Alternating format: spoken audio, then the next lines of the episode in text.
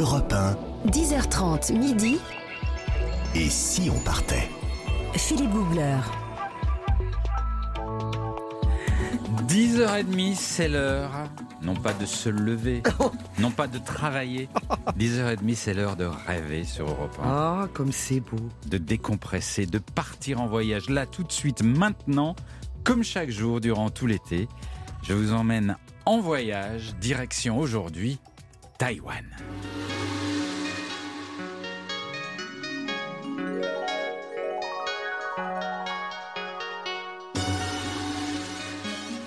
Alors, Taïwan, bah, comme ça, ça parle pas tout de suite. Taïwan, ça fait penser euh, aux puces électroniques, aux bidules de toutes sortes made in Taïwan. Mais pour aller s'y promener, à quoi est-ce que ça ressemble? Eh bien, Taïwan, vous allez voir, c'est très surprenant. Je suis sûr que vous êtes prêts à l'aventure. Et j'ai avec moi toute l'élite française du voyage. des, des baroudeurs certifiés, Oui. vaccinés, Oula, burinés par les tempêtes, aussi à l'aise Jean-Bernard. aussi à l'aise sur une paillasse humide au fond de la jungle que dans un palace à Hong Kong. Oui. À mes côtés, Nathalie Corré. Bonjour. Bonjour à toutes, bonjour à tous. Je suis très contente d'être avec vous. Ben oui, mais nous aussi on vous adore. La planète entière vous a déjà croisé sans le savoir. Vous Ah étiez- oui, oui, oui, oui. Je suis totalement incognito. Vous êtes allé partout, je rappelle vos fleurons. Vous avez été capitaine de bateau sur le Nil, c'est ça? Ah oui, c'est vrai. Ouais. Ah bah oui, dites donc. Vous vous en souvenez de l'année Mais dernière? oui, je m'en souviens. Oh, génial Qu'est-ce que vous faisiez sous ce bateau? Bah non, j'étais pas capitaine, hein, j'étais femme de ménage. mais bon. Ah, ça fait moins Alors rêver, non, là. plus exactement, j'étais gouvernante. hein, J'étais chef des femmes de ménage. Oh, Vous avez été marionnettiste au Vietnam. Oui, ça c'est vrai, les marionnettes aquatiques. Mais qu'est-ce qui, vous, Spécialité du qu'est-ce qui Vietnam. vous jette sur les routes comme ça? Qu'est-ce qui vous anime Eh ben on me pousse, hein, il y a quelqu'un qui me pousse, je ne sais pas qui, mais euh, quelqu'un me jette. Et je me relève. Jean-Bernard Carillet du guide Lonely Planet, bonjour. Bonjour, mon cher Philippe. Alors Jean-Bernard, vous, vous, vous qui nous écoutez, vous lisez régulièrement ces trucs et ces astuces et ces bons plans dans vos guides de voyage, La Terre et sa maison. Et puis nous recevrons tout à l'heure, à partir de 11h, notre petit nouveau, Christophe Mercier, qui a déjà été rebaptisé Ah Hygiénator. oui, oui, oui, ça lui va très bien. Il a refait tous les bureaux. C'est presque vrai. Il a changé les bonnettes de tous les micros.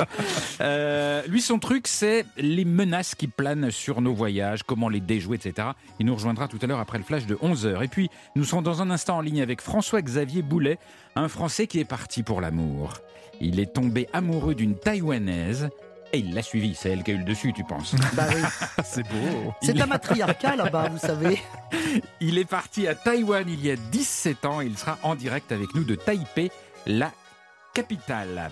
Euh, Jean-Bernard, Taïwan, c'est pas le Brésil. Il faut quand même resituer un peu le Brésil. Euh, Ah bah non, le Brésil, Vous voyez, êtes resté coincé au Brésil hier, mon cher il Philippe. faut resituer un Oh petit peu où c'est. Oui, alors là, je crois qu'il faut vraiment resituer. Ouais. Alors, c'est une île en Asie du Sud-Est, à Taïwan. 105 Taïwan. On Oui, parle oui. bien de Taïwan et pas du Brésil. Une île en Asie du Sud-Est, à 150 km en face de la Chine. Alors, c'est une île de grande taille quand même, 400 km de long, 150 km de large, donc plus grande que la Corse, pour Ah situer, et surtout très variée dans ses paysages. Des plages, des canyons, des forêts et des chaînes montagneuses avec des sommets qui tutoient les 4000 mètres. Et oui, on n'imagine pas ça de Taïwan. énorme. Et sous le plan culturel, n'oublions pas, une île avec des temples, tra- temples traditionnels et beaucoup de traditions encore très vivaces. Autant dire qu'on va taoïste. pas s'y ennuyer. Non, non, c'est c'est très étonnant. Taïwan. Le grand départ, c'est maintenant. Oh là, Attention, attention, prêt. c'est parti. Et si on partait? Voyager avec Philippe Googler sur Europe 1. Quand on pense à Taïwan et à sa capitale, Taipei, on pense plutôt à la high-tech, à un monde moderne où les technologies ont une place importante dans la vie des habitants. Eh bien, c'est vrai. Mais ce qu'on sait moins, c'est qu'à Taipei, on est moderne et attaché à tout un tas de croyances ancestrales. Il existe par exemple à Taïwan un mois des fantômes. C'est un mois durant lequel il ne faut surtout pas déménager, ne pas prendre de grandes décisions, car les mauvais esprits sont là tout autour, c'est leur mois. Ils sont tapis dans l'ombre, mais particulièrement vifs, prêts à vous faire du mal. Et en me baladant dans Taipei, j'ai vu énormément de temples. Il y en aurait plus de mille, mille temples comme celui du dieu de la cité. Alors le dieu de la cité, vous pouvez venir l'implorer s'il y a un truc qui va pas, comme dans un déménagement par exemple que vous auriez fait le mois des fantômes et que vous avez eu un petit pépin. Là, vous pouvez demander de l'aide au dieu de la cité. Alors je suis allé voir ce temple et à l'intérieur, tout au fond, j'ai découvert quelque chose d'étonnant. Toute une file de jeunes gens très sages, très concentrés, en train de faire la queue pour aller prier. Alors je dirais qu'ils ont pour la plupart entre 17 et 25 ans, et ils allaient prier, non pas le dieu de la cité, mais une petite statuette au fond d'une pièce, une toute petite statuette noire représentant un vieil homme barbu et chauve en position assise, le regard bienveillant. Tous ces jeunes sont là à attendre avec des, des bâtons d'encens dans la main, et ils attendent leur tour pour approcher de la statuette. Alors euh, je demande à une jeune fille quelle divinité elle vient prier et elle me répond ben, Je viens pour le vieil homme sous la lune. C'est lui là, la petite statuette sombre. Il est réputé. Il fait des merveilles pour tout ce qui concerne l'amour. Je suis un peu surpris. Oui, il, aide à trouver l'âme sœur. Il suffit que tu lui dises ce que tu cherches et il trouve quelqu'un qui correspond à tes attentes. Il va faire en sorte que, que bientôt tu rencontreras l'âme sœur. Il force un peu le destin. Alors, elle est très très touchante, sauf que je pense tout de suite à quelque chose de pragmatique. Dans ce temple, il y a des dizaines de jeunes filles et de jeunes hommes célibataires silencieux. Est-ce qu'il ne ferait pas mieux de se parler directement, par exemple, pour se rencontrer, plutôt que de prier le vieil homme? Alors, je pose la question et un jeune homme me répond Ah non Ah non, non, non, pas du tout. On n'a pas le droit de draguer. On n'a pas le droit de draguer dans un temple, c'est impossible. Ce ne serait pas respectueux pour la divinité et puis on peut pas flirter pendant que les gens prient, ça ne se fait pas. Autre question que je ne peux pas m'empêcher de poser, est-ce qu'au pays des nouvelles technologies, le vieillard sous la lune est plus ou moins efficace que les applis de rencontre? Et la réponse, pareil, directe de la jeune fille, Ah oui, mais oui, il est bien plus efficace, car lui, il sait directement qui te convient. Il te fait pas perdre ton temps sur ton téléphone. Ces jeunes Taïwanais qui sont là par dizaines à venir prier m'ont vraiment étonné. Et finalement, je crois qu'ils ressemblent à Taïwan. Un assemblage subtil de tradition et de modernité, de rigueur et en même temps de croyances parfois un peu improbables à nos yeux, de respect des ancêtres et de course vers le futur. 10h30 midi. Et si on partait? Philippe Googler sur Europe 1. Donc, c'est magnifique, mais alors le vieil homme sous la lune, là, vous avez gardé son adresse? Parce que moi, ça peut m'intéresser éventuellement. J'allais vous le suggérer, Voilà, Nathalie. en tant que mendiante de l'amour, n'est-ce pas? Mais alors, blague dans le coin, figurez-vous qu'à 11h, moi, je vais vous raconter où est-ce qu'on peut se rencontrer aussi à Taïwan. Ah oui? Oui, il n'y a pas que dans votre grotte. Ah, Il y a aussi moi- à la nuit des amoureux. Ah bon? Ouais. Ça m'intéresse. Parce que, Ça promet. parce que le vieil homme sous la lune, mais, mais je, je- oui. je le redis, il a un succès incroyable. hein, là-bas. oui. Il y a beaucoup, beaucoup de jeunes gens qui vont prier le vieil homme sur la lune et qui sont plus devant le vieil homme sur la lune que devant leur téléphone sur les applis de rencontre. C'est assez génial. incroyable. C'est assez étonnant. Et les, les vieux, qu'est-ce qu'on en fait Ah oui, il y a pas ils, que ils les peuvent pas, les- ils peuvent pas faire la queue Bon, d'accord. Tant À pis. tout de suite sur Europe 1. Plus de Taïwan dans quelques instants. Europe 1, 10h30 midi. Et si on partait? Philippe Googler. Et nous sommes très très loin aujourd'hui. Tous les jours sur Europe 1, un grand voyage entre 10h30 et midi. Nous sommes aujourd'hui à Taïwan et avec nous maintenant François-Xavier Boulet. Il est depuis 17 ans là-bas à Taïwan et il est parti par amour. Une Taïwanaise rencontrée en France. Bah oui, on l'envie. Hein. Mais vous avez envie de rencontrer une Taïwanaise? Mais non, mais non, mais non, mais on l'envie de l'histoire. L'histoire, c'est magnifique. Les histoires d'amour, c'est magnifique. Il est parti et il est resté. Il travaille aujourd'hui là-bas pour euh, des médias francophones. Il est quelle heure euh, là-bas à Taipei? Bonjour François-Xavier Boulet. Tatia Hao, Takeho. Bonjour à tous. Ah, Alors là, ici, il est 6 heures de plus, donc il est 16h40 euh, et des poussières. Ah oui, la 43. journée est bien entamée déjà. Et euh, On est comment, en vous, fin d'après-midi, oui. euh, comment vous nous avez dit bonjour? Parce que alors, franchement, ça fait tout de suite voyager. Ah oui, alors j'ai d'abord dit Tatia Hao, ça veut dire bonjour à tous, mais en chinois. Et j'ai rajouté en taïwanais Takeho, Ah. la même chose, mais en taïwanais. Et on parle chinois ou taïwanais alors là-bas? Euh, les deux, mon capitaine, puisque les deux sont classés langue nationale, Ah, langue maternelle également, et du coup, euh, pendant longtemps, le chinois a été euh, privilégié, mais de plus en plus, euh, on veut aussi promouvoir le taïwanais, qui est, pour rien vous cacher, euh, délaissé par les jeunes générations, puisque euh, ils ont été forcés d'apprendre le chinois à l'école. Ah, D'accord. On va parler de ça, parce que les relations Taïwan-Chine, évidemment, c'est un sujet très sensible. On en parlera tout à l'heure, Oui. mais, mais, mais juste auparavant, je voudrais qu'on se plonge un peu dans cette, euh, dans cette atmosphère si particulière de, de Taïwan. Je disais tout à l'heure, c'est, on, on- on imagine un pays très high-tech, euh, un pays concentré sur la fabrication de microprocesseurs et de haute technologie. Et, et Taipei, la capitale, on imagine une ville très, très moderne, très clean. Et en fait, c'est pas vraiment ça. C'est une sorte de gros bazar, de mélange de moderne, de traditionnel. Vous avez un quartier avec des bureaux d'affaires et puis juste après, C'est vous ça. avez, vous avez des gens assis sur le trottoir devant l'entrée d'un immeuble en train de jouer aux échecs ou des gens sous un pont en train de dire l'avenir aux passants. Mhm. C'est vraiment un, un curieux mélange, François-Xavier. C'est un curieux mélange, mais c'est, euh, j'allais dire, c'est Taïwan dans tous ses états. C'est c'est une ville et un pays de paradoxes. En effet, on y côtoie euh, le- ben, tout ce qui est le high-tech, tout ce qui est futuriste, et en même temps tout ce qui est plus traditionnel et ancien. On a l'impression d'être dans deux mondes différents dès qu'on change de rue, en effet. C'est Mais, mais comment voilà, ça c'est le miracle à la taïwanaise. mais, mais comment c'est possible? Comment est-ce qu'on peut être à la fois très branché futur et à la fois avoir de, des diseuses de bonne aventure sur un, sous un pont et y croire très fort? Comment ça marche? Alors ça, c'est le miracle de la vie. c'est aux Taïwanais qu'il faudrait demander. C'est vrai que moi, quand je suis arrivé il y a 17 ans, bientôt 18 ans, c'est c'est la première chose qui, qui m'a non pas choqué, mais euh, vraiment interloqué, quoi, euh, impressionné au plus haut point de voir un petit peu tous ces paradoxes, presque parfois des anachronismes. Mhm. Et, et, et ça marche en fait, parce que tout, tout va dans le même sens. C'est je pense C'est-à-dire? que c'est aussi le, le- le- le rapport à la vie au sens où les gens vont non pas adapter les choses à eux, à ce qu'ils veulent, mais ils vont s'adapter à ce qui les entoure. Alors, du coup, à côté de vous, vous allez avoir euh, bah, quelqu'un qui est un, euh, spécialisé dans, dans l'informatique, qui va développer cette fibre parce qu'il est très pragmatique et c'est quelque chose qui marche au moment où il développe son affaire.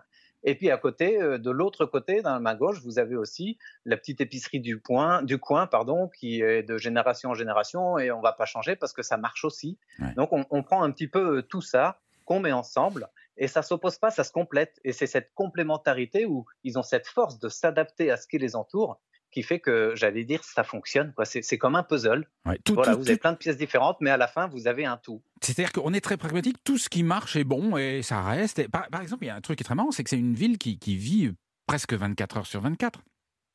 Ah oui, voilà. Ça- mais ça, on m'avait prévenu avant que je vienne à Taïwan. Euh, bon, j'ai rencontré mon épouse, on n'était pas encore mariés, elle étudiait en France. Elle m'a amené dans ses bagages à Taipei et on m'avait prévenu avant de prendre l'avion, tu vas voir, là-bas, le soleil ne se couche pas.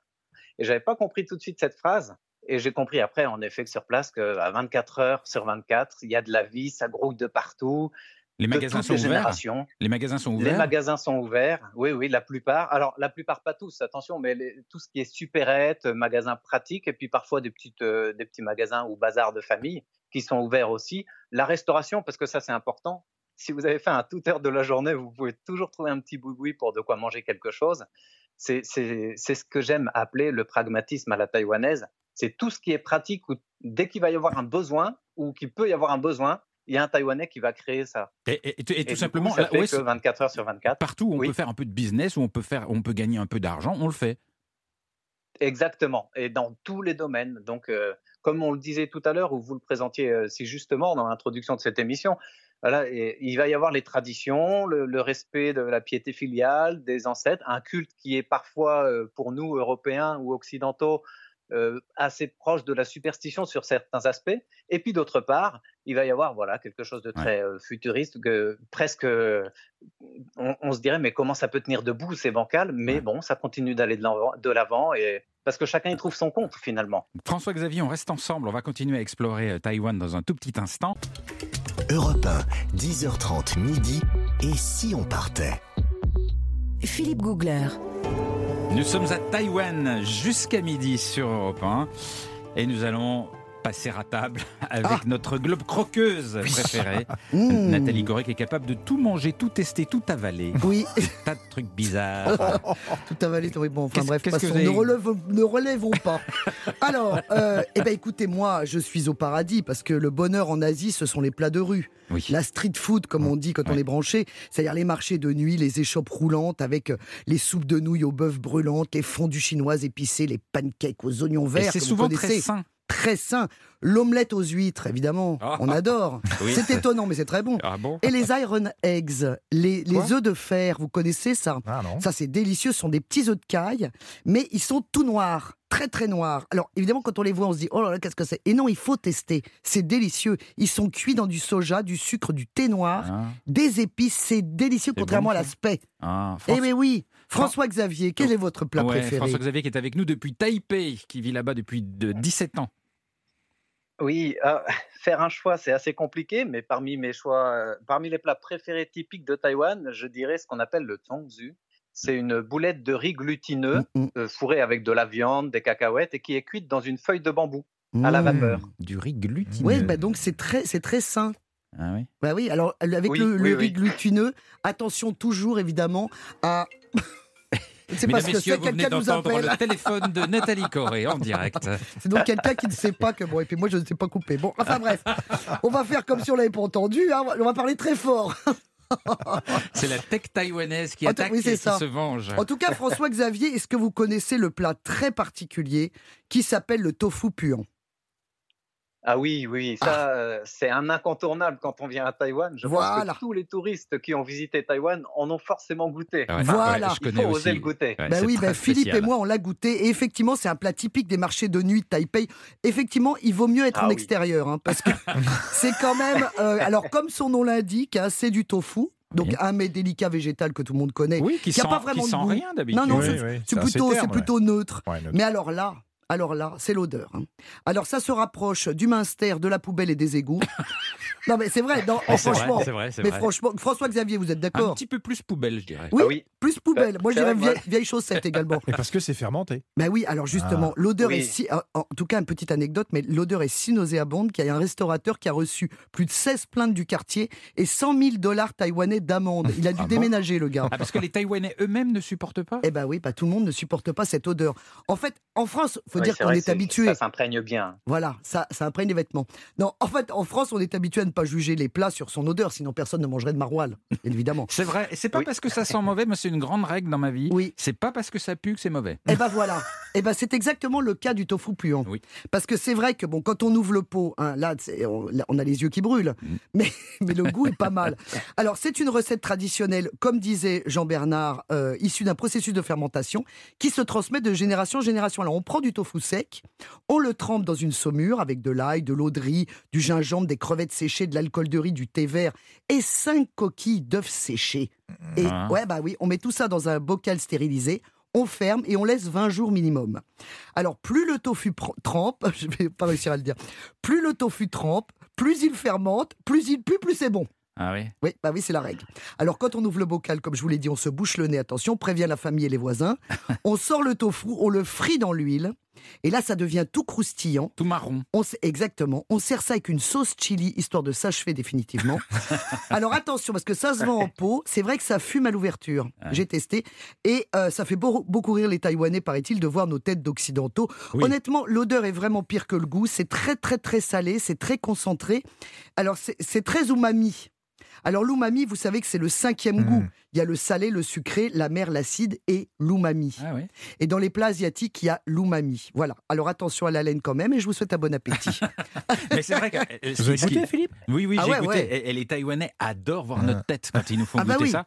Et moi, je l'ai goûté dans un marché de, de nuit, dont on parlait tout à l'heure avec François Xavier.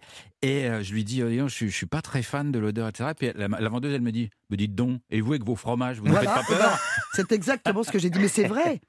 On n'a pas de leçon à donner en fait. Et c'est ça, un petit peu cette rubrique que j'ai envie de, j'ai envie de, de donner, c'est que nous, quand on voyage, c'est vrai qu'on on goûte des trucs et souvent les gens disent oh là là, mais mais ah, c'est c'est bizarre, ça sent mauvais ou c'est drôle de goût. Mais en fait, nous, on n'a pas de leçon puisque pour le monde entier, bah, on mange du fromage pourri, Bah, voire du fromage avec des larves de mouche. hein, Ouais, le fromage de cache Jumer. Voilà. F- François Xavier, vous êtes fan du tofu qui pue? Comment il dit Oui, oui, oui, j'aime beaucoup. Pourquoi? Ah oui, euh, alors en fait, il y, a, il y a différentes manières de le, de le cuisiner. Là, vous, le, vous parliez du tofu, donc une fois qu'il est frit. Oui. euh, eh bien, il y a un, un tofu qui pue à l'odeur, mais aussi à la laine encore plus. Oh. C'est celui qui est cuit à la vapeur. Ah. Et, et c'est quand même mon préféré. Parce qu'il est, il est beaucoup plus tendre en bouche, si vous voulez. Ah Et ouais. du coup, euh, on, on a vraiment euh, toutes les saveurs de, de la saumure qui passent l'une Mais- après l'autre. Mais, mais c'est quoi le goût exactement? Ça ressemble à quoi de, de- qu'on connaît? Du Euh, roquefort, un peu, du roquefort. ça ressemble- Ah non, non, pas du tout. Non. C'est c'est vrai qu'on le compare au niveau du fromage qui est fort à cause du goût, à cause peut-être de l'aspect un peu répugnant, mais non, bon, au niveau du goût, c'est quand même moins fort, c'est plus doux.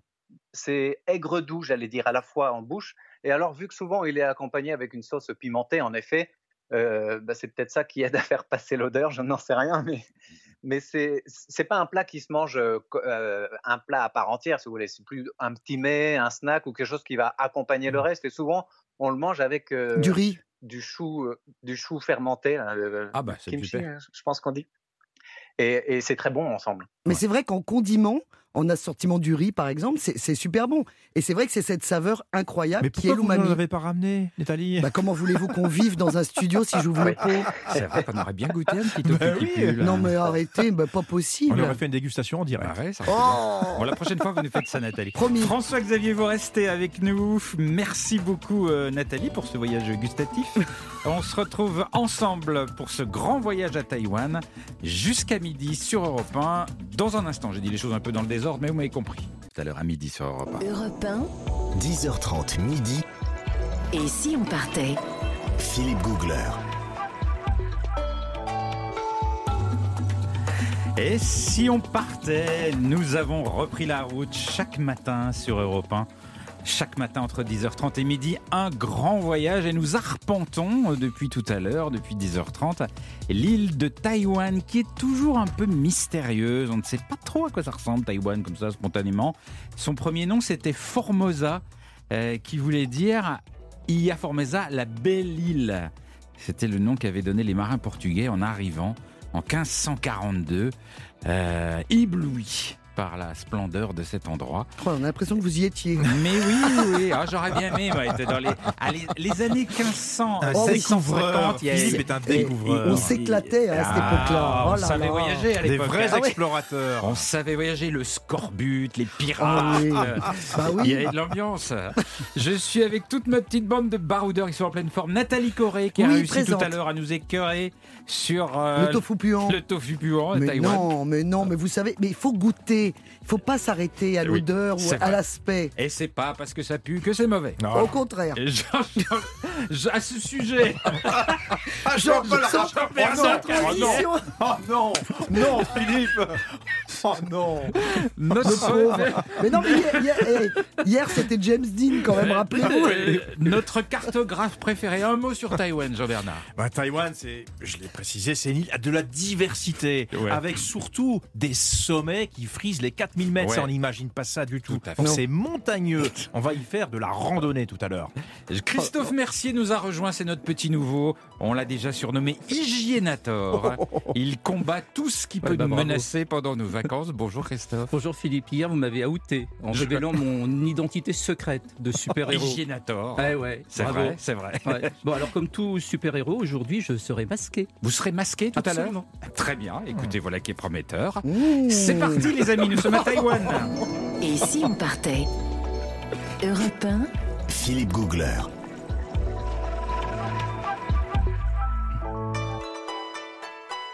Et nous sommes toujours, ne l'oublions pas, en ligne avec François Xavier depuis Taipei, un Français installé là-bas depuis 17 ans suite à une longue histoire d'amour.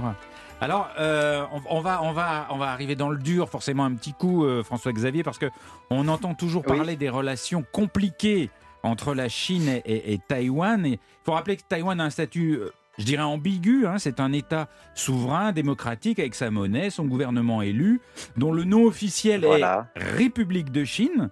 Mais pour la Chine, Oui. la Chine de Pékin, euh, la République populaire de Chine, Taïwan fait partie de son territoire. Et Taïwan n'est pas représenté à l'ONU. Et tout ça dure depuis des années. C'est le statu quo. C'est ni indépendance ni réunification. Le sujet est extrêmement délicat, extrêmement sensible. De, de- de quel œil les Taïwanais voient ça? Quelle est, quelle est leur, leur identité au milieu de tout ça? C'est vrai que c'est assez compliqué euh, parce qu'il y, y y a plusieurs points de vue et l'opinion est assez euh, diversifiée aussi à Taïwan sur cette question entre euh, ceux qui sont venus euh, depuis les générations du continent chinois et qui s'estiment plus chinois euh, par famille en tout cas, Mhm. mais euh, de plus en plus, il y a au moins deux tiers, même plus de deux tiers des Taïwanais maintenant qui se définissent comme Taïwanais, non pas, et j'allais dire non plus par opposition à la Chine, mais indépendamment de la Chine. C'est-à-dire, ils veulent vivre leur petit bonhomme de chemin dans leur euh, pays où ils élisent leur président, leur gouvernement qui est totalement autonome. Et donc, c'est peut-être pas de droit un pays reconnu par énormément de pays. Taïwan n'a que 14 alliés, dont le Vatican, sur Mhm. la scène internationale. Mhm. Et ce sont des petits pays euh, en Océanie, dans le Pacifique ou en Amérique. Mais, euh, mais de fait, bah, ça convient tout le monde. Vous parliez en effet d'un statut ambigu. Alors Taïwan, ouais, c'est un petit peu un strapontin, mais sur un, un flou qui arrange tout le monde finalement, tant que le statu quo reste le même. C'est ce Mhm. que souhaitent les Taïwanais. Et du côté chinois, on a l'impression qu'ils ne souhaitent pas non plus récupérer pour eux, parce qu'ils parlent de récupération, de, de réunification, mais ils veulent de manière pacifique, surtout avec ce qui s'est passé avec Hong Kong avant, dans le rêve à moitié caché du président Xi Jinping, c'est de reconstituer la Grande Chine. Mais Mhm. côté taïwanais, on aime à rappeler que le gouvernement du communisme chinois n'a jamais géré un seul jour cette île de Taïwan. Mhm. Mhm. Voilà, donc c'est un petit peu ce flou ambigu qui fait que bon, les Taïwanais comptent sur le soutien de- des alliés ou des partenaires comme les États-Unis qui se disent très prêts à agir en cas de conflit armé, et, et plus récemment un partenariat des États-Unis épaulé par le Japon. Mhm. Parce que Taïwan, c'est plus qu'un pion sur l'échiquier, c'est aussi un nœud dans tout l'Indo-Pacifique. Mhm. Ouais, c'est un sujet extrêmement, extrêmement sensible là-bas. Euh, alors, on va, on va Oui. repartir euh, sur l'aspect plus, euh, plus touristique, plus découverte du pays. Parce qu'il y a quelque chose qu'on ne sait pas du tout de, de Taïwan, c'est que c'est aussi le pays de la nature. On n'imagine pas ça du tout, mais le cœur de Taïwan, ce sont des vrai. montagnes très, très escarpées qui, comme le disait Jean-Bernard, montent à, à, à 4000 mètres. Et, et ça, et ça, les gens le, le savent pas, François-Xavier, que c'est la nature là-bas. Oui, puis c'est la nature vraiment qui a parlé d'elle-même et qui continue de parler, parce que bon, on a des séismes qui rappellent qu'on est euh, sur, la, sur plusieurs jonctions de plaques qui font que justement ces montagnes ont pu euh, naître. Alors il y a plusieurs euh, dizaines de milliers d'années de cela, mais oui, vous êtes au bord de la mer puisque vous êtes sur euh, une île Mhm. et vous d'un seul coup, quand vous êtes dans les montagnes centrales, toute cette chaîne centrale, vous êtes à 3956 mètres sur le mont de Jade, qui est le sommet de Taïwan. Et alors c'est une biodiversité magnifique parce que euh, bah là encore, vous, vous changez de, de paysage au fur et à mesure que vous montez en Ouais. hauteur Et on ou que vous êtes au bord de la on- mer. et, et ça se passe en quelques kilomètres. En quelques kilomètres, vous grimpez très fort. Donc, c'est des routes fait. très escarpées. C'est difficile d'accès. Il y, a, il y a vraiment des sentiers où vous pouvez vous perdre, qui sont vraiment très techniques pour les, pour les super randonneurs. C'est vraiment particulier. Et moi, il y a, il y a un- il y a un endroit que j'ai- que j'aime beaucoup. C'est le mont euh, Shushan. Je ne sais pas si je le prononce bien. Parce qu'il y a une tradition. Shushan, ouais. c'est- Il y a une tradition là-bas, c'est d'aller tout en haut de cette montagne très très tôt pour les courageux qui euh, adorent se lever à 4 heures du matin. Et, et les gens vont là-haut se positionner au-dessus des nuages pour assister au lever du soleil. Et le soleil Voilà, se lève sur les nuages. Et c'est magnifique. Et il y a même un petit train qui monte là-haut. Et, et tout le monde y va. Et tout le monde fait des photos du soleil. Et, et- c'est très taïwanais. Il y a un côté com- contemplatif, un peu poétique, un peu émerveillé. C'est c'est très chouette. Vous connaissez François-Xavier? Oui, oui, oui, tout à fait. Bah, C'est vrai que c'est- un des incontournables à faire et c'est magnifique parce qu'on est, bah, comme vous le disiez, c'est très taïwanais. Quoi. On est euh, dans la nature presque seul au monde, mais Mm. pas tout à fait seul non plus. Et puis, c'est tellement bien organisé. Comme vous disiez, il y a un petit train qui monte. Alors, c'est à la fois, vous êtes dans un autre monde presque inaccessible et c'est tellement pratique pour s'y rendre que là encore, c'est pour ça que je disais que c'est tellement taïwanais, c'est que bah, tout est organisé pour que ça se passe bien. Voilà, mais c'est ça, c'est c'est très poétique et très organisé, complètement lunaire et en même temps euh, très terre à terre. C'est Taïwan, vous avez tout à fait raison. Dans un tout petit instant, on va, on va parler avec vous, Jean-Bernard, parce que on ne sait pas trop ce que vous avez vécu encore à, à Taïwan et, et tout le monde trépigne. Ah, vous allez être surpris, je crois. Où êtes-vous allé traîner? Dans quel bar sombre? Oh Oh, c'est peut-être plus lumineux que vous l'imaginez. Ah bon Dans un instant, les aventures extraordinaires de Jean-Bernard Carrier à Taïwan. À tout de suite. 10h30 midi. Et si on partait? Philippe Googler sur Europe 1. Ah, et nous sommes partis très très loin depuis 10h30 ce matin et jusqu'à midi, nous sommes à, à Taïwan. Et Jean-Bernard Carrier, qui a parcouru la planète entière pour écrire les guides euh, du guide Lonely Planet, évidemment a vécu des choses là-bas et nous trépignons, parce que c'est souvent croustillant. Surtout le soir. Alors, Ah ben il peut à faire ça en journée également. hein. Ouais. Faut se méfier. je sais bien, Philippe, vous m'imaginez comme une sorte d'Indiana Jones des temps modernes, Oh, ça y est. un corto maltese qui écumerait les lieux interlopes de la planète. Hier, c'était James Dean. Oui, oui. Ah ouais. C'est tout en humilité, hein, de toute façon. Mais en fait, tout ceci, c'est peut-être une légende, Philippe. Mais pas du tout. Et du c'est un peu plus nuancé. C'est à peine fait. à votre niveau. Alors la preuve, à Taïwan, j'ai vécu une expérience très particulière. Alors j'ai pas exploré des grottes inaccessibles, j'ai pas plongé dans des eaux infestées de requins. mais Hélas. Tout simplement, j'ai exploré le marché aux fleurs de Taipei. Non. Ah. Oh, c'est un truc d'Indiana Ah, ça, Jones. C'est ce que je voulais dire, c'est Le vraiment Indiana marché Jones, aux fleurs. Vous allez voir, c'est une vraie aventure hors des sentiers battus. Ah ouais. Non, mais c'est une blague. Mais pas du tout. J'étais à aux Taipei. J'étais à il est allé Taipei faire un bouquet, ça a été une expérience inouïe. et j'ai fait la connaissance Mais vous d'un avez couple. rencontré une taïwanaise, vous étiez amoureux un couple, un couple de Taïwanais. Ah bah, Jimmy, Jimmy et sa femme Yvonne. On est dans le là. fleuristes, c'était des fleuristes, mes amis. Sur l'étal d'un marché, je faisais des photos des bouquets, c'était très graphique, des Oh, quelle fleurs de toutes les aventure couleurs. Oh, Oh, vraiment, moi je suis Oh là là, l'estomac moi Alors aussi, hein. visiblement, Mesdames, ils étaient messieurs, Jean-Bernard impressionnés. Carrier a fait des photos de fleurs. Du suspense, du torride, de l'aventure et des fleurs. Mais vous savez ce qu'ils m'ont dit, ce couple-là? Ils m'ont Ah dit, non. mais ça vous intéresserait de voir le marché en gros, la bourse aux fleurs? Alors moi, je leur ai dit évidemment que oui. Une expérience comme ça, invitée par des locaux, je dis jamais non. Ah, mes nouveaux amis me regardent Mais avec un sourire en coin. Vous savez ce Mais qu'ils c'est me des disent locaux, Yvonne et Ouais, Jean-Pierre. oui, mais tout Ah à bon fait, Jimmy, ouais, je parlais en anglais avec eux. Jimmy Cheng, il s'appelait. Et je me Yvonne, de- elle s'appelle comment dit- Yvonne Attendez, vous savez ce qu'ils m'ont Ils m'ont que c'est dit, tu vas pas être déçu. C'est bouquet. l'aventure Franchement, c'est bouquet. L'aventure ne fait que commencer. Alors le lendemain matin, on s'est donné rendez-vous à la bourse aux fleurs. C'est l'équivalent oula. du marché de Rungis pour les fleurs. Et c'est ça l'aventure. Se taper des milliards de kilomètres pour aller au marché fleurs. heures. on va être 30 du obligé de- matin. on va être obligé de défalquer cette À chronique trois- de votre salaire. Parce que c'est pas possible? à 3h30 du matin. Oh mon Dieu, À vous 3 étiez toujours sur matin. fleurs. Non, à Mais la là, bourse, à la justement, bourse là, justement, on entre dans un univers absolument incroyable, Oh un univers merveilleux. Il y a une incroyable palette de couleurs avec toutes les nuances de rouge, de bleu, de vert, de jaune, de violet. Un véritable arc-en-ciel, c'est un feu d'artifice, c'est ça l'aventure. Elle est sensorielle.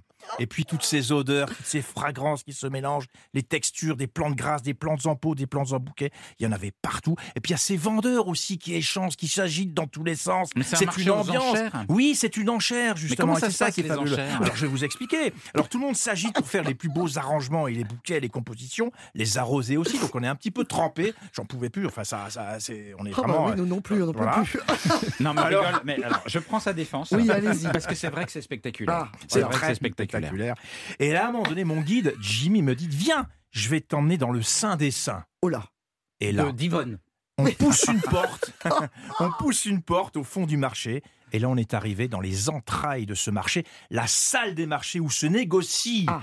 L'exportation de toutes ces fleurs. Et là, il y en avait partout. Donc, en fait, les, les, les, les fleurs sont mises dans des gros baquets qui passent devant, euh, qui- sur des convoyeurs, qui passent devant les négociants en fleurs. Pas Et j'étais à côté d'eux, alors ils s'en foutaient complètement de ma présence. Ça passe sur des rails. Et vous avez ces négociants en fleurs qui sont plantés devant euh, d'énormes écrans et ils sont enfin, en, en fait, en train de négocier. Donc, je voyais tous les chiffres s'afficher. Mais il négocie comment? Il n'est pas avec des boutons, avec, Avec des, boutons, ils appuient sur- comme un, des claviers de- d'ordinateur Ah oui, avec les écrans. C'est hyper moderne, Ah en ouais. même temps, il y a une tension parce que. Et on va alors, Jimmy m'a expliqué les prix, ça va à 200, 300 euros le bouquet pour certaines roses, certaines orchidées et Hein même certains nénuphars. Ah bon Et ben ça, c'était une vraie aventure. Il y avait une ambiance, une tension aussi. C'était pas la bourse de New York, c'était une bourse aux fleurs. Et en même temps, il y avait des enjeux énormes parce que ce marché-là, c'est important dans la vie économique locale. Dingue. Mais et on se moque de lui, mais franchement, mais c'était génial cette histoire. C'était une très très belle aventure Ah oui. Pour ressentir cette ambiance. Fra- François Xavier, euh, vous êtes en direct avec nous depuis, depuis Taipei. Vous connaissez cet endroit? Oui. Et et Alors non, je n'y suis jamais allé. Vous connaissez pas euh, Yvonne? Je connais Jimmy? Non, voilà. Euh, C'est vrai que c'est, j'ai- j'ai pas eu, je connais pas ce couple qui ne m'a pas encore invité, mais, mais j'ai bien envie d'y faire un, un petit tour en effet. Mais après, c'est pas étonnant hein, de voir euh, toute cette ambiance parce que ça marche. C'est très vrai pour les fleurs, mais ça marche aussi pour le reste. Alors, je, je savais que c'était vrai pour les orchidées. Donc à Tainan, là, cette fois-ci dans le sud du pays, la capitale mondiale des orchidées, comme on aime l'appeler ici, je savais pas que euh, sur le marché de, de toutes les fleurs, c'était aussi le cas. Voilà, ben voilà, Jean Bernard vous fait Mais découvrir. il faut à sa quand même façon. ajouter qu'à Taïwan, il y a une culture de la fleur aussi. C'est ça qui est important. Ça fait partie de la vie économique de cette île. Ah oui Ben oui, justement. et, Oui, et- Et alors, et alors, si vous voulez en acheter en tant que particulier euh, bah, sur un marché euh, aux fleurs ou alors ailleurs, il faut vraiment faire attention parce que la première fois que j'ai voulu acheter un bouquet pour remercier à l'époque ma future belle-mère, eh bien, j'ai acheté un bouquet de fleurs qu'on va déposer sur les tombes ou sur les ancêtres et du coup, c'était pas le cadeau à offrir. Ah, mince. Ah, vous aussi aviez tout pas les codes. codifié, en fait. C'est comme si vous lui aviez Voilà, offert des exactement. chrysanthèmes, quoi. Euh, c'est un peu le cas, mais alors c'est pas des chrysanthèmes en l'occurrence, mais euh, c'est vrai que je crois que c'était un bouquet d'arômes avec euh, avec je sais plus quoi à Ouais, l'époque, ouais. mais euh, c'était toujours par paire et voilà, c'était des bouquets qui étaient tout prêts, mais bah voilà pour aller les poser sur les tombes. Bon, d'accord, super. Ah, ça commençait bien. Bon, visiblement, ça n'a pas ruiné votre histoire d'amour. Vous êtes toujours là-bas. Exactement, mais mais, mais j'offre plus de fleurs. Merci beaucoup, euh, François-Xavier, de, de nous avoir fait euh, partager votre Taïwan depuis Taipei, là-bas, où vous êtes installé depuis, depuis 17 ans. Je vous souhaite, euh, je vous souhaite longue vie là-bas à Taïwan. Merci. Merci beaucoup. Allô? Merci, oui, Oui. c'est fini. Au revoir. Oui, merci.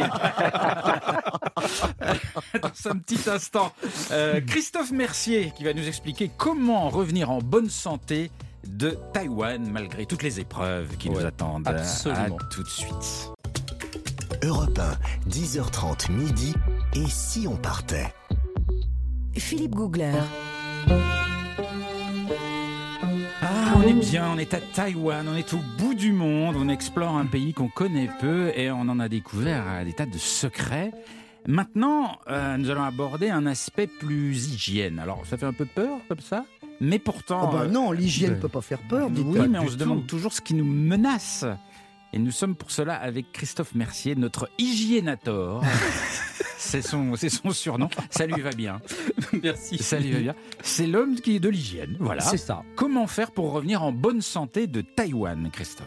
Bah, déjà, Philippe, Taïwan, c'est pas un pays où votre santé va être mise à mal.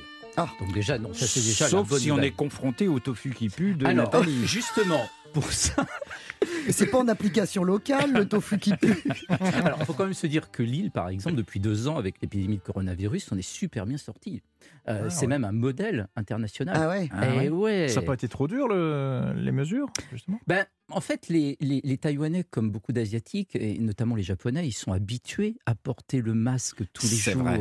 Donc c'était bien efficace. Et oui, Ah oui. dans les transports en commun, euh, euh, pour un Asiatique, pour un Taïwanais, euh, porter un masque, c'est normal. Et pas seulement pour ouvrir le bocal du tofu qui pue. Ah oui. Voilà, c'est pas un masque qu'il faut, c'est un scaphandre. C'est des gants C'est un, masque à- c'est un masque à gaz. C'est ça, c'est ça, c'est ça. Et, euh, et donc, au bout du compte, depuis plus de 20 ans, parce qu'il y a quand même eu le SRAS en 2003, Ah oui. Et. SRAS, c'était 774 morts dans Mm. le monde entier, dont 25% à Taïwan. Hmm. Conclusion à Taïwan, qu'est-ce qu'ils ont fait? Ils ont, mis en, pli- ils ont mis en place des mesures à partir de 2003. Ils ont formé toute la population. Euh, tout le monde était habitué à mettre des masques. Et c'est vrai que là, depuis deux ans, là, ils ont desserré un petit peu euh, les, les mesures. Mais depuis deux ans, bah, ils s'en sortent bien. Ouais. Donc ça, c'est plutôt bien. Pour un Taïwanais, euh, de contaminer quelqu'un quand on est malade, quand on a un rhume, c'est un déshonneur. Ah, Pour un. Taïwanais, euh, l'individu n'est rien, la collectivité est tout. Ah. Donc à partir de là, je ne veux pas, moi, en tant qu'individu, contaminer Ouais. la collectivité. C'est-à-dire que quelqu'un qui, éterne- qui éternuerait sans masque dans le métro, c'est la honte absolue. Oui, alors euh, en fait, c'est une mesure de base qu'on aurait tous dû adopter dans tous nos pays depuis longtemps. C'est comme se laver les mains quand il y a une épidémie de gastroentérite. Ouais. Il ne faut pas oublier que quand on éternue, on propulse 100 milliards de bactéries minimum. C'est autant que dans un gramme d'excréments. C'est-à-dire un doigt dans la bouche égale un doigt dans l'anus. C'est comme ça que vous pouvez vous Oh Donc, Oh là, donc, en termes, de comparaison, c'est la même chose, c'est exactement pareil. Donc, on- on- c'est simplement pour voir un petit peu la notion de contamination. Donc, Ah là, on l'a bien vu. Hein. Ah ouais, ouais.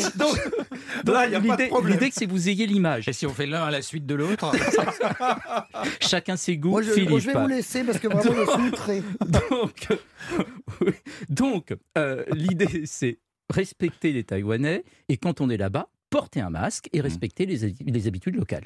Est-ce qu'il y a des, des- des hab- d'autres habitudes, d'autres raisons qui ont poussé à tout ça à Taïwan? Alors, au niveau des, des raisons qui ont poussé euh, tout ça, en fait, c'est à la fois le côté euh, habitude, c'est-à-dire l'individu n'est rien, la collectivité et tout. Mm. Deuxième élément, le SRAS. Ouais. Et au bout du compte, le respect de l'humain. Donc, Ouais. c'est ça qui est, qui est- qui est important. Alors quel masque? Alors, ne cherchez pas de masque de FFP2. carnaval. ne cherchez pas de masque FFP2 comme on a l'habitude d'en Ouais. entendre parler ici. Ça n'existe pas là-bas, c'est une norme européenne. À Taïwan, ils ont adopté la norme américaine, la N95. Donc en fait, il faut chercher des masques où il y a marqué tout simplement N95. C'est vrai, quand on voyage, et c'est pas valable qu'à Ouais, Taïwan, on ne trouve, on trouve pas FFP2. Non. C'est N95 partout. Ou ouais. KN95, qui est la norme chinoise.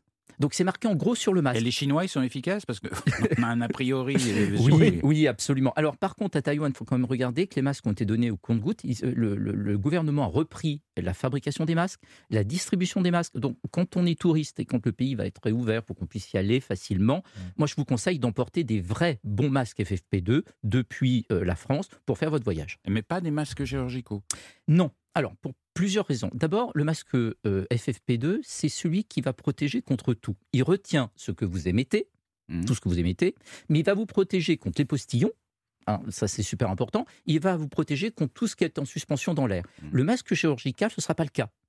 Donc, le masque chirurgical, il retient ce que vous émettez, mais il va vous protéger que contre les postillons. Il ne va pas filtrer les particules de virus en suspension dans l'air. Donc, quand on voyage, emmener un FFP2, c'est la sécurité absolue. Oui, Par mais on contre- respire mal là-dedans. Ouais, on a vrai. chaud, on a le nez qui Alors, transpire. ça On a une dépend. tête de canard avec ça. pen- Alors- pensez, pensez à un chirurgien qui porte ça toute la journée pour Bah, vous bah, sauver. je sais pas comment ils font. Bah oui, bah moi ça, ça le, me masque permet de vivre. FFP2, le masque FFP2, il a plus de euh, volume devant la bouche Ouais, et ça. en fait, il est, en fait, finalement, il est beaucoup plus facile à porter. Mm. Il est Oui, moins il est désagréable pour parler. ouais, ouais. On ressemble à un canard, une tête de canard. Alors, il y en a, il y en a de Avec plusieurs formes. hein, il y a bec de canard, et puis il y en a dans le, dans le deux- deuxième sens. Et le deuxième sens, c'est le N95. Ah. Lui, il est dans l'autre sens, Oui. il est plus facile à porter. Ouais. Les Asiatiques, on trouve un masque qui est plus facile à porter. Par contre, quand on part de France avec le FFP2, il faut quand même vérifier parce qu'il faut chercher des critères de choix.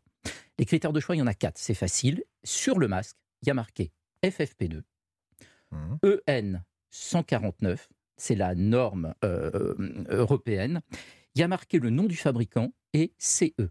S'il y a ces quatre éléments sur le masque, vous pouvez les C'est emporter. fiable. Voilà. S'il n'y a pas ces quatre éléments, vous les jetez. Et quand il y a un petit filtre, vous savez, des fois, il y a une sorte de, de- de valve sur le masque. Ça sert à quoi, ça? Il y a un truc rond parfois Ouais. sur le côté Ouais. ou devant. Alors là, éloignez-vous de la personne qui porte le masque. C'est un filtre en fait fait pour faire, faire des travaux. C'est pas un masque pour se protéger des épidémies. En fait, la personne qui le porte va contaminer tout le monde parce que c'est une valve qui s'ouvre ouvre. quand on Ah ouais. expire. Ah Ça, c'est quand vous poncez votre parquet. C'est pour poncer le parquet, Hein c'est pour faire du plâtre. Donc Ah, ça, c'est un masque qui permet oui. de contaminer les gens Oui, sans, sans c'est être ça. contaminé soi-même. Exactement. Ah, Et c'est sans super. en avoir l'air. contraire. C'est le contraire du masque asiatique. hein. C'est le contraire du masque asiatique. Merci beaucoup, euh, Christophe, de nous avoir réveillés sur le Oh là thème là. du masque. Parce que c'est Le vrai bal que masqué. on avait un peu oublié tout Olé, ça. olé. Dans un tout petit instant, la Gazette du Monde de Nathalie Oh, Corée. bah, attendez, je suis pas prête. Mais Si. vous avez, quelques instants, hein, un petit peu de publicité. Non, non, mais je suis prête. Et c'est parti, à tout de suite sur Europe 1. Europe 1, 10h30 midi. Et si on partait Philippe Googler.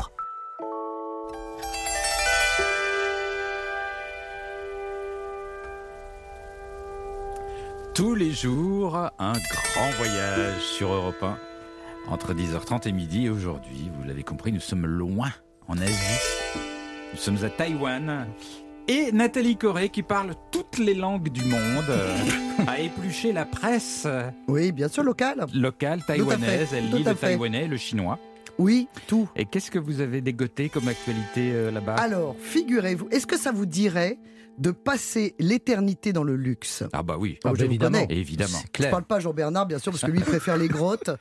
Mais euh, alors, est-ce que ça vous dirait, par exemple, de passer l'éternité dans une villa avec piscine, une voiture américaine décapotable, ou carrément dans un casino? Ça Ah. vous dit? Casino, Non, non, Non, casino, non, des- non, des non. Non, mais écoutez, non. c'est un, c'est un lot. Vous dites oui, ça me fait plaisir. Bon. Alors, en tout cas, c'est possible grâce à un fabricant d'offrandes en papier funéraire. Ah, bon. Alors oui, parce que vous savez que dans la tradition chinoise taoïste, on brûle traditionnellement des effigies de papier Mhm.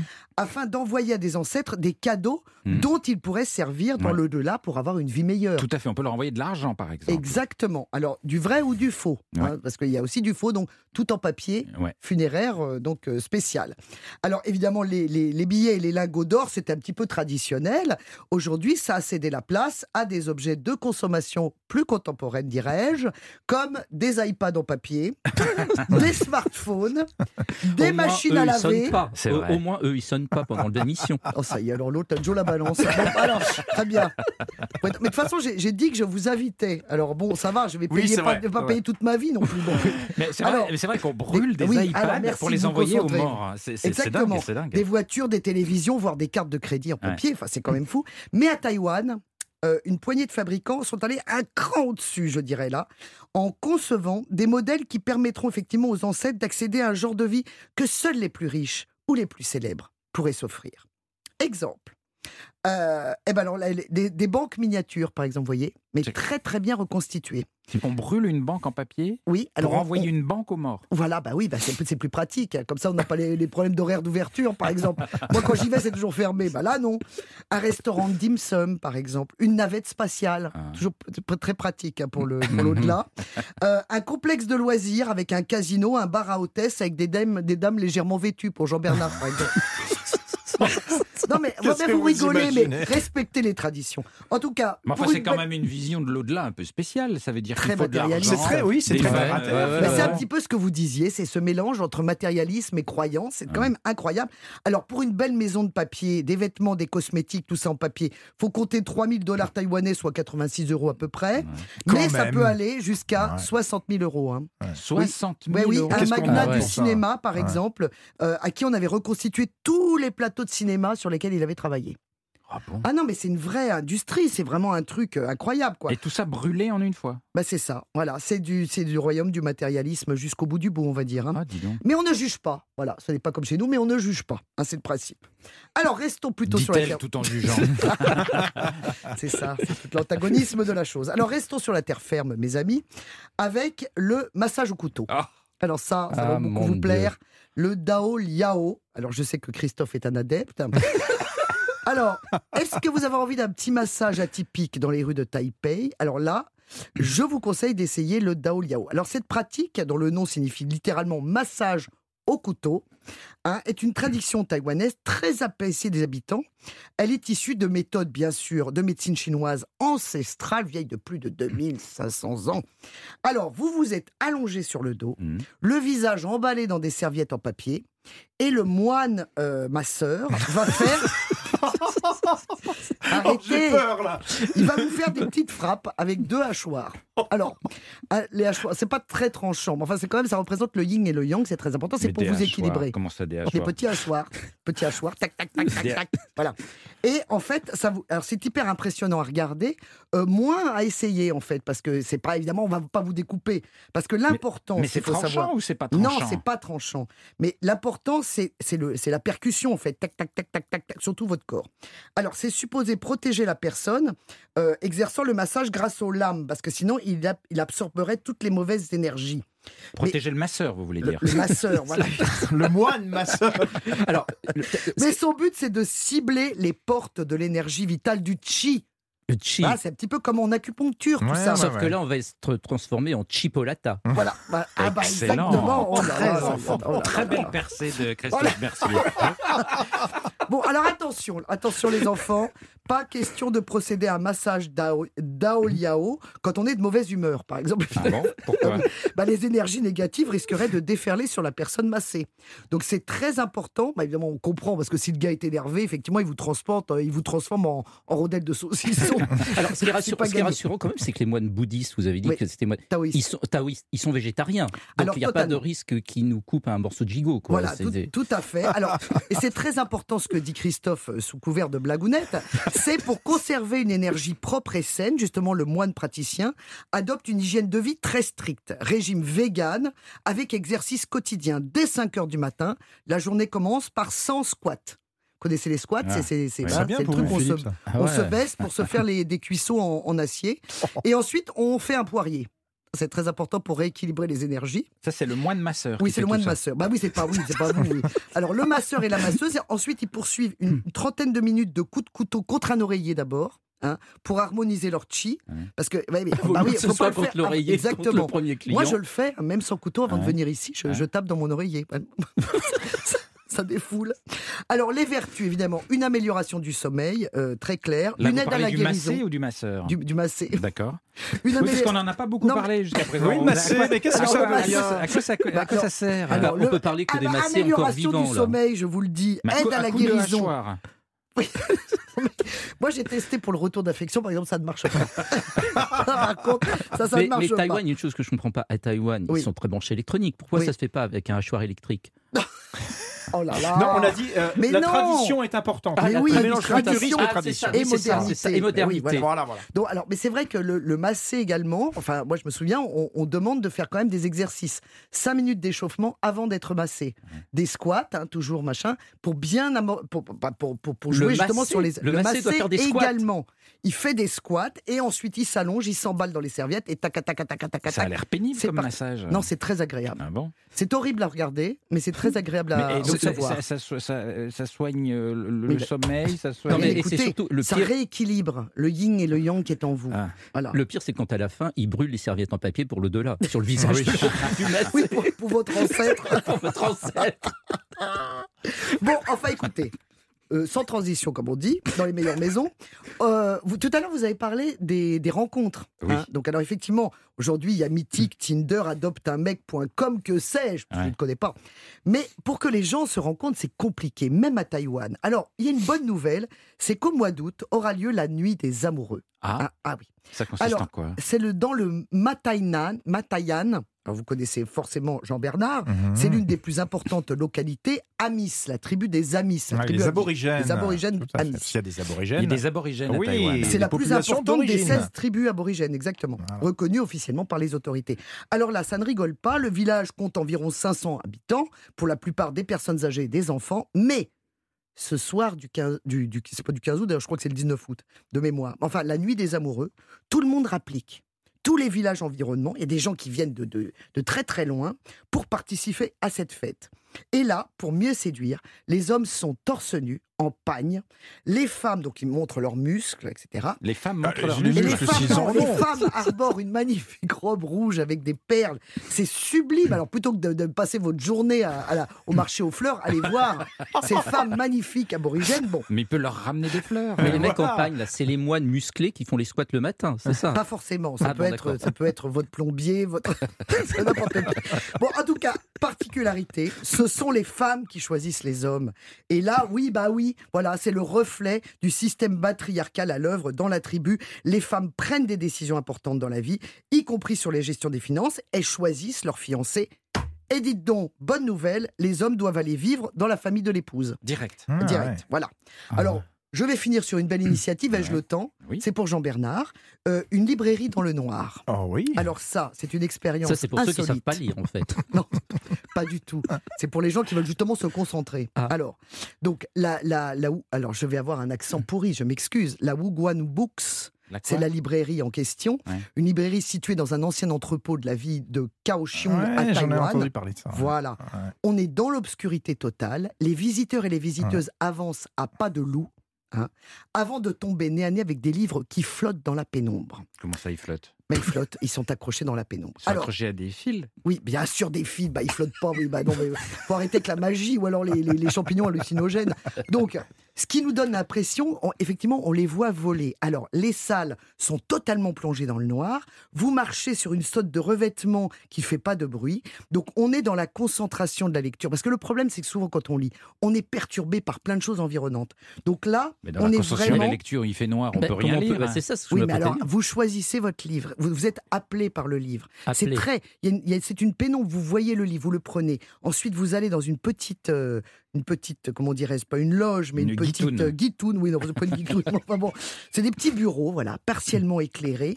Et là, vous vous plongez à corps perdu dans la lecture, sans vous soucier de ce qui vous entoure. Mais Il n'y a donc, on n'a aucune choisi pollution. le livre alors parce que Mais on si vous l'avez choisi. Mais non, on était dans le noir, donc on ne sait pas ce qu'on a pris. Mais c'est dans le noir, mais les livres sont légèrement éclairés, ça flotte. Ah, ça flotte, Mais vous les voyez le quand livre même. nous appelle. Alors, Lampe torche, évidemment, et, et portable interdit, ah, bien évidemment, ça tombe sous le Ah sens. bah tiens. Et c'est quand même, Jean-Bernard, je suis désolé, c'est interdit aux moins de 18 ans, parce qu'il y a quand même dans l'eau des livres philosophiques, scientifiques, mais également érotiques. Ah, À demain. Quel voyage Ah ouais, c'est un beau voyage ça. Quel voyage Merci Nathalie Oh, bah je vous en prie. Dans un petit instant, on va découvrir les bons plans de Jean-Bernard euh, Carrier avec euh, toutes ses astuces pour profiter de Taïwan au-delà du marché aux fleurs. Europe 1, Philippe Googler. Ne me cherchez pas. Cherchez. Nous voyageons, un grand voyage depuis 10h30 ce matin jusqu'à midi sur Europe 1. Nous sommes à, à Taïwan et nous sommes évidemment impatients de connaître les petits coins secrets, les pépites que euh, Jean-Bernard Carrier du guide Lonely Planet a, a dégoté là-bas. Qu'est-ce que vous nous conseillez si on va un jour à Taïwan? Mais Philippe, si je vous dis farniente, sable et soleil. Oh, bah ça c'est un programme qui me convient Ah bah, toujours moi, très bien. Ah bon Je m'en Oui. doutais. Alors, on va aller faire un tour du côté de l'archipel de Penghu. Parce que Taïwan, effectivement, c'est une grande île, Oui. mais il y a des îles au Grand large. Comme, comme la Corse à Ah, peu près. encore plus grand, 400 km de long, Ah oui, 150 de large. C'est énorme. Ouais. c'est un, archi- archipel. Alors, c'est, il y a une grande île, une énorme île, et en face, il y a des petites Des îles petites à l'archipel de Penghu. Alors, on y accède par avion. Il y a évidemment beaucoup de, euh, de liens, une cinquantaine de vols quotidiens avec le continent, donc l'île principale. Mais ces petites îles, elles sont bien tranquilles, avec des plages, évidemment, des petites pensions de famille, des logements chez l'habitant. Puis, pour les passionnés de glisse, il y a des super spots de planche à voile et de surf, surtout entre octobre et mars, qui est une période très vantée. Donc, notez-le bien sur votre tablette. Alors, l'idéal est de faire un séjour qui combine plusieurs îles dans cet archipel. Ma préférée, notez-le bien, c'est Jibei, pour une raison simple. Bah oui. C'est. Jibei. Jibei Carrier. Non, je suis pas allé jusque-là, mais il y a une raison simple. Il y a une plage qui est extraordinaire. C'est une longue avancée de sable blanc, légèrement recourbée à la pointe, comme une crosse de golf. Et cette plage, elle est entourée d'un dégradé émeraude absolument Ah. exceptionnel. Mais, mais comment Donc vous il y a des trouvez perles comme ça Mais à comment vous trouvez ces îles? Parce que là, faut quand même, vous êtes en train de parler d'îles qui sont au large d'une île, l'île de Taïwan. Comment, comment vous avez dégoté bah, ça Vous savez bien que je suis euh, Indiana Jones c'est- pas les bons plans d'Yvonne et Jimmy Ah, c'est pas le marché aux fleurs là. hein. C'est Alors, une fois qu'on s'est bien reposé sur l'île, qu'on qu'on commence à s'ennuyer un petit peu, parce que c'est un petit peu long, qu'est-ce que vous nous conseillez? Ben, on revient sur l'île principale, l'île continent, donc la grande île de Taïwan. Et là, moi, ce que je vous conseille, c'est d'assister à l'un des nombreux festivals qui rythment la vie de Taïwan. Il y en a plein à toutes les périodes de l'année. Ça vaut presque un voyage à soi seul d'aller à Taïwan pour les festivals. On en a parlé un petit peu tout à l'heure, les différentes fêtes. Mais moi, il y en a une que j'adore. C'est la fête des lanternes. Ah oui, ça c'est magnifique. En Ah oui, oui. février. Ça c'est Allez-y magnifique. en février à travers toute Ouais. l'île, hein, donc euh, vous serez sûr de tomber sur la- l'une de ces fêtes des lanternes. Il y a plein de spectacles lumineux. Et dans la ville de Pingxi, je pense que je prononce à peu près correctement, dans la ville de Pingxi, il y a un lâcher de lanternes qui, lui, est le plus impressionnant euh, du pays. C'est des grandes lanternes en papier sous lesquelles il y a un élément combustible qui est attaché. Oui, comme une bougie, comme quelque chose Exactement, qu'on allume. voilà. Donc on Ça allume tout ça. Et les lanternes montent dans le ciel comme des montgolfières. Et donc le soir, évidemment, on dirait des gros globes lumineux qui montent dans l'obscurité. C'est absolument féerique. Féerique. Et ce qui est génial, c'est que vous-même à Pingxi, vous pouvez participer à ces lâchers de lanternes officielles. Il suffit de s'inscrire tout simplement. On prend un billet, on allume sa lanterne, vous la lâchez et bien sûr vous faites un vœu. Par exemple, vous, un, un vœu, euh, Nathalie, de retour d'affection, par exemple. Mais vous priez- avec vous. Hein. mais vous priez quand même pour que cette lanterne ne s'écrase pas, enfin qu'elle brûle pas pré- prématurément, elle ne s'écrase pas dans la foule. Ça arrive parfois que des lanternes qui retombent un petit peu Parce au que ça, c'est un Voilà. mauvais présage. pas de bol. Ah ouais, ça n'est pas de bol, ouais. Faut faire Ah bah, attention. c'est un mauvais Voilà. présage pour celui qui le prend sur la tête, ça c'est sûr. Alors, on a parlé de, de Taipei tout à l'heure, la capitale de Taïwan, avec notre invité. On a vu que c'est une capitale assez déroutante. hein. Il, y a, il y a de l'ultra-moderne, il y a de l'hyper-traditionnel. Au milieu de tout ça, qu'est-ce que, qu'est-ce que vous nous Mais conseillez Taipei, c'est complètement dingue parce qu'on n'a aucun point de comparaison avec des villes européennes. Non, par c'est exemple. vrai, ouais. Aucun point de comparaison.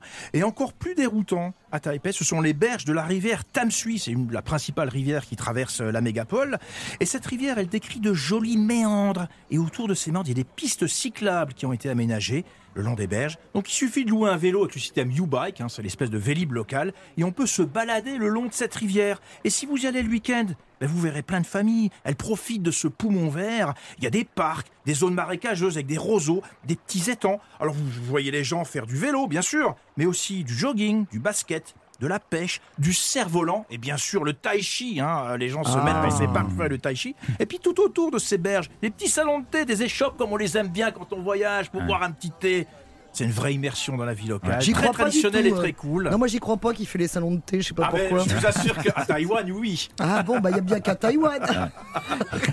Et tout ça, et cette expérience magique d'immersion locale à quelques minutes des gratte-ciel futuristes. Ouais. Et c'est ça la magie de Ouais, ça, Taipei. Et le tai chi, le tai chi, il faut les voir le matin. Le matin, Il débute voilà. la journée avec Ouais. le tai chi. Avec Et puis- ces gestes très lents, Très lents. qui ont des noms formidables Ah d'ailleurs. oui, le- on va, on va caresser les oreilles du lion, on va repousser le singe, on va très caresser le hein. cheval.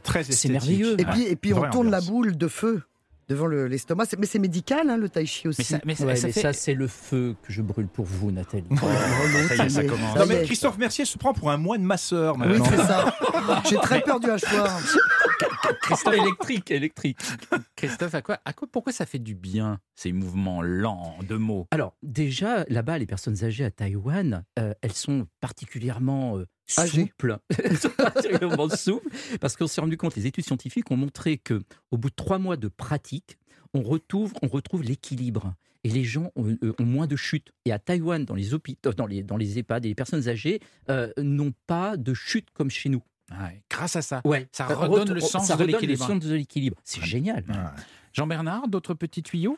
Alors, on aime bien les parcs nationaux aussi. Ouais. On a parlé de, de- de- de- des paysages qui sont très spectaculaires, les paysages de l'intérieur de l'île. Alors, il y a un parc national, je ne sais pas si vous êtes allé, c'est le parc national de Yushan. Il n'est pas très loin de la ville que vous avez mentionnée, qui était Shushan, je crois, avec le train. Bah, il y a le parc national de Yushan, c'est à l'ouest de l'île. Et là, c'est ce fameux parc où il y a une trentaine de sommets qui dépassent les 3000 mètres. 3000 mètres, Ouais, 30 c'est sommets, c'est énorme. Et il y a le plus haut, on l'a dit, c'est 3000, presque 3900 mètres, c'est le paradis de la randonnée et du trek. Mais des C'est randonnées hard, hein, ça grimpe hard, très plusieurs très jours. dur. Ça grimpe très dur. Il y a pas mal de, d'émissions d'aventure qui sont tournées là-bas. Exactement. Parce que les conditions Exactement. sont extrêmement difficiles. Tout Parce que c'est une petite île avec des montagnes qui grimpent très haut. Donc le, le dénivelé est gigantesque. Mais Mais avec avant- des sources pour se ressourcer après. Ah voilà. C'est vrai. C'est ça qui est bien. C'est aussi le pays des larmes. Parce qu'il y a plein de sources partout et c'est pour ça qu'on l'appelle aussi le pays des larmes. Alors attention, avant d'arriver au sommet, on traverse plusieurs étages de végétation. Donc en fait, en quelques, heures, on change de paysage de manière euh, radicale. On traverse d'abord des forêts d'épicéas et petit à petit, la forêt elle cède la place à des étendues de rhododendrons qui sont de couleur rose. Donc on change déjà d'atmosphère. Et ensuite, les bosquets de genévriers. D'abord droits et hauts, puis sont tout rabougris et tordus à cause du vent. Et enfin, on arrive tout en haut, au-delà de 3000-3500 mètres, dans un paysage de roches tapissé de mousse et de lichen, dans cette fameuse zone des 3000-3005. Et là, on est dans un paysage complètement lunaire. Et le matin, lever de soleil, les rayons qui viennent vous caresser le visage, et tout en bas, une mer de nuages qui recouvre le parc national. On a le sentiment d'être à l'aube de l'humanité. Oh là là, Oh là là. bien. Ah, Il est parti. Il est poète. Ah il est barré là. Oh, ça doit être le moine masseur. Non, mais Taïwan, c'est vraiment, c'est vraiment une curiosité. Et, et- et il faut y aller les yeux grands ouverts, les oreilles grandes ouvertes, le palais très tolérant. Oui. Et parce que c'est un voyage absolument inattendu. ce- des bonnes surprises. Oui, oui, dans ce pays qu'on pense un peu concentré sur la technique, l'urbain, etc. Et pas du tout. C'est la nature et une ville très étonnante, Taipei, qui est pas très très belle en approche comme ça au premier coup d'œil, mais qui est euh, pleine de, de, de mille trésors, comme, comme on vous l'a raconté. Les amis, merci beaucoup.